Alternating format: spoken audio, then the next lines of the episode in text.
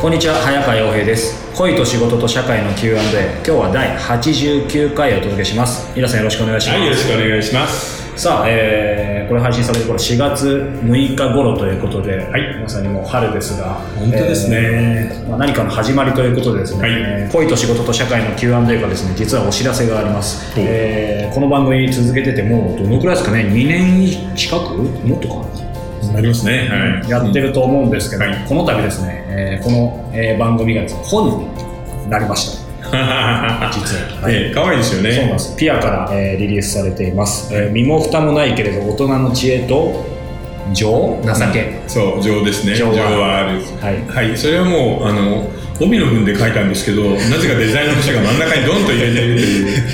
赤裸々人生相談。こっちがタイトルなんですよね。そうです、こっちがタイトルはい。です。これまさに、えーね、この、えーポッドキャストに寄せられた Q&A、そして、えー以前、えー配信してたメルマガの Q&A、えーこの辺をまとめて、えー本にしたんですけど、皆さんこれタイトルも含めてこれに込めた思いというか、いや、重いというか、これはもう正直言ってみんなが半分書いてるんですよね。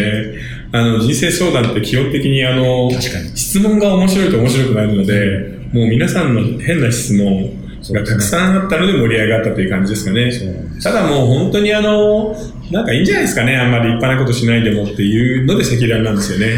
あの、セックスレスだったらいいからこっそりうまく浮気しないよって思いますし、ね。まあ受験だってそんな頑張ることないよって思いますし、そうですねうん。まあ、あんまりね、堅苦しく、そう。あの、どっちにしても大したことないですから、みんなの人生も、まあこれ僕の人生もなんですけど、気楽に行こうねというのが、もうメインの趣旨ですね。不倫、セックス、仕事、夫婦、生き方、い身もだえるほどの赤裸々な悩みに石平が世間の道徳を超越した。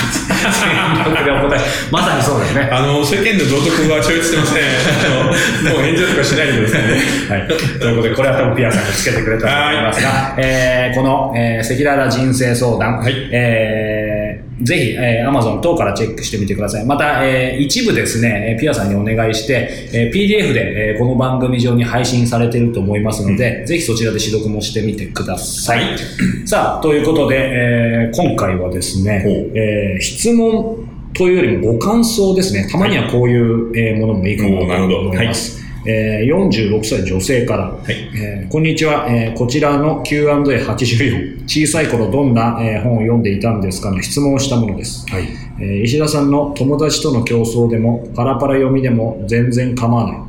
量は質を担保する。うん。数をこなせば絶対に良くなるはずの言葉に本当に救われましたありましたね。ありましたね。うん。それまではなんとなくモヤモヤした気持ちで長男の読書を見守ってきましたのでこれから子育てをしていく中で石田さんの言葉は私にとってずっと支えになると思います。おー。本当にありがとうございました。いや、こちらこそありがとうございました。石田さん風邪の方はいかがですか？え、あの、さすがにこれずっと前なので治ってるんですけど、はい。でも昨日か一昨日なんかちょっと夜ずっとネットフリックスを見てたら、ゾクッとして、喉が少し今また痛くなっています。そうなんですね、はい、大丈夫です。ネットフリックスちなみに何見てたんですか？えーとね、昨日はあの新作のアニメですね。えー、 A.I.C.O. Incarnation という、これ傑作なので、ネットフリックス入ってる人はどうぞ。 A.I.C.O. Incarnation あの、バイオハザード SF なんですけど、よくできてるの。えーじゃあそれはアメリカの？いや日本のですへえうんじゃあネットフリックスオリジナルですねそうですね、オリジナルですね。じゃあそれぜひいや、面白いよ。面白いですか？感心しちゃうね。あんな緻密に作れないもんな。そうなんだえ、そういうアニメは、皆さん、ネットフリックス適当に、まあ、ネットフリックスサーフィンじゃないけど、それ適当に？します。アマゾンとネットフリックスに入ってるんで、もう危険。あの、締め切りが終わってなんかだらーっとして夜、あ、寝る前になんか一本見ようかなぐらいでつけちゃうと、気がつくとそのアニメの12本シリーズなんですけど、12本見終わって、あ、え、もう4時じゃんみたいな。やっぱり結構一気に見ちゃう派なんですね。だって止まらないでしょ。よくできてるもんね。確かにうんそれ、でもさすがのやつも外すことあるんですか？いや、ありますよ。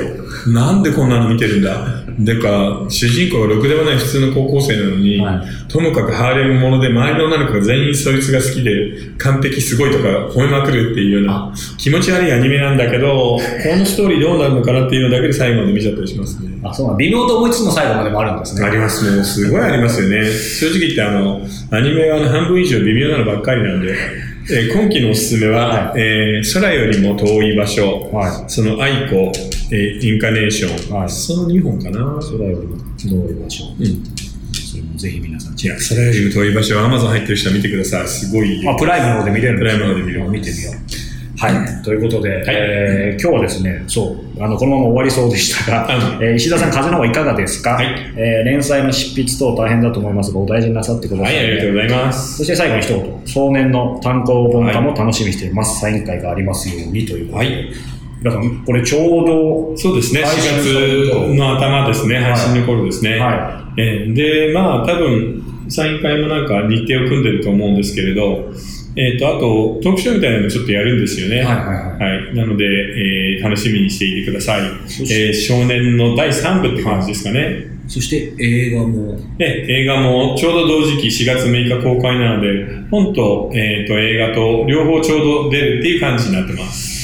どうですか？三三三部作というか三作目皆さんそうですね。が出るのはうんどういう心境なのいや、僕の中ではちょっとまあ面白い機会だし、久々に少年の世界を引っ張り出してこようかなっていう感じだったんですよね。まあ、春公開するならちょうどいいし、いいか、と思って書いてたんですけど、はなぜかその小説の舞台が、あの、第2部の青年の7年後だったんですよ。はで、今ちょうど29なんですけど、この前、松坂桃李君と話をしていて、はいね、桃李君って今いくつなのって言ったら、え、俺今29ですとか言うから、い。あ、もう29なのそうそう、だからちょうどドンピシャで、あ、ぴったりだねっていう感じで、はなんか狙いもせずに書いていたんですけど、そんな感じになりましたね。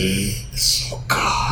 うん、面白いね。ただなんか、だんだんその少年、青年、壮年ときて、はい。その性とかセックス自体を楽しむことがどんどんこう、えー、良くなくなってきて、今、だんだんその性の不可能性みたいなものがテーマとしてこうグッと上がってくるっていう、その不思議を感じますね。性の不可能性。ええそれこそ本当にあの、無性愛の人って言いますよね。男性、女性とか生き物には恋愛感情を抱く抱かないとか、そういうような人であったり、その完全に性からこう遮断されているような、あの、生育歴を持っているみたいな人が出てきたりするので、へえ、なかなか自分で書いてて思いましたけど、現代の性って本当に難しいんだなっていうふうに思いましたね。ちなみに前回の青年、んえっ、と、その設定としては7年後ってことですけど、はい井川さん青年書いてから逆にこれ何年？えー、何年だろう？でもそれも、もう10年ぐらい経つんじゃないですかね。ですよね。だからまあ今のね、無無性愛じゃないですけど、えー時代も変わってますから。変わってますね。あの、道徳的には厳しくなり、その性はどんどんこう日陰に追いやられてっていうような感じだと思いますね。まあその中でね、その辺も含めて石平がどう見てどう描いているのかということですけどそうですねぜひ皆さん楽しみにチはいェックしてみましょう、えーこの番組では皆様からのご質問を募集しております。ぜひ恋や仕事、社会に関する疑問をお寄せください。また、えーイラさんと双方向のコミュニケーションが楽しめるオンラインサロン、世界はフィクションでできている。これもいよいよ2年目に、えー突入していますので、はいえー詳しくは石平公式サイトからご確認ください。今日は89回お届けしました。イラさんありがとうございました。はい、ありがとうございました。